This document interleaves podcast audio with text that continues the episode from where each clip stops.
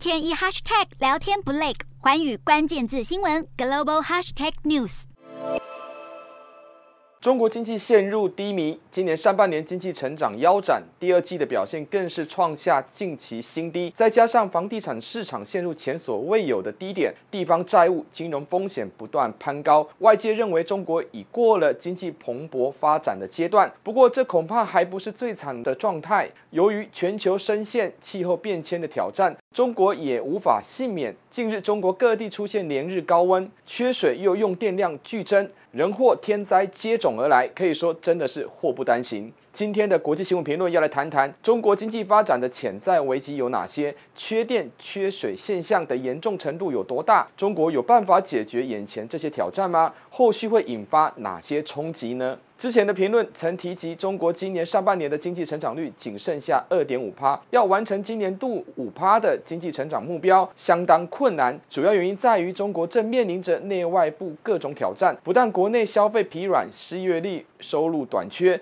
通膨等潜在问题让情况更为复杂，以及外部压力未缓，美国加快围堵中国高科技产业的发展，再加上政府政策失灵，动态清零政策让疫情对经济社会的冲击更为严重，逼着总理李克强必须亲自下乡，央求地方政府配合挽救经济。这几年来，中国缺水、缺电越来越严峻，受到气候变迁的影响，不仅仅是有短缺问题，往往因为人为的过度发展导致各种天。天灾现象频传，尤其是在每年夏秋之际，许多地方都会出现大面积的淹水状况。这不但影响农业生产，更对老百姓的身家安全带来无法恢复的冲击。不止如此，中国也面临能源短缺的压力，一年四季不分冷热，供电量一直无法跟上需求，连带衍生出社会经济失序。由于今年中国降雨量锐减，再加上天气异常高温，重庆、武汉、南京等城市的蓄水量不断下降，部分河床还出现河床裸露的状况，其中。依据相关报道，长江水位已创下六十多年来的新低纪录。由于今年中国国内的干旱问题十分严重，四川、重庆、湖北等重要农业大省的耕地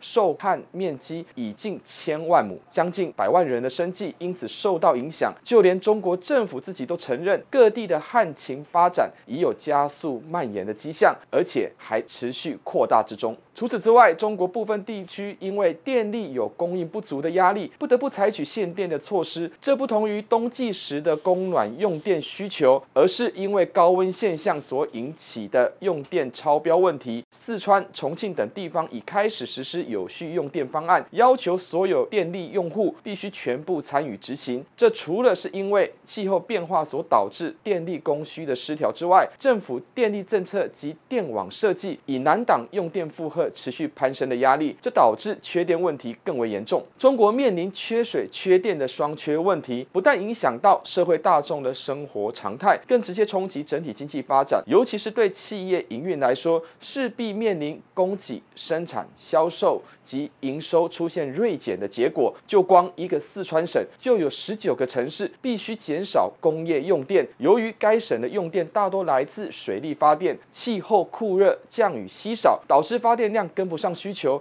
政府被迫采取限电令，企业无奈配合，只能停工停产，影响供应链稳定。用祸不单行来形容今年的中国经济处境，并不为过。对外不但要面对美国高举全球供应链重组的压力，对内还有经济疲软的问题，再加上疫情所带来的不确定性影响，对一心要迈向连任的习近平来说，推出双循环经济发展模式，仍难挡缺水、缺电双圈问题的冲击。这不但会让原本产能下滑的状况更为严重之外，倘若双缺问题未能缓解，对居民采取限水限电，恐怕会引起社会民怨。北京当局发布高温红色警报，许多地方的气温更是破了六十年以来的记录。高温侵袭让许多省市的供水供电出现严重不足的问题，不但民众生活遭到影响，部分企业更被迫停工停产，连带让产业供应有断链的风险。这加剧了疫情所引发的经济失衡问题。眼看中国经济问题接踵而来，中共高层不得不赶赴地方说明因应。对策只是各种解决之道，能否奏效，没人敢挂保证。而最忧心忡忡的就是习近平了，生怕因此扰乱了他的帝王大业。洞悉全球走向，掌握世界脉动，无所不谈，深入分析。我是何荣。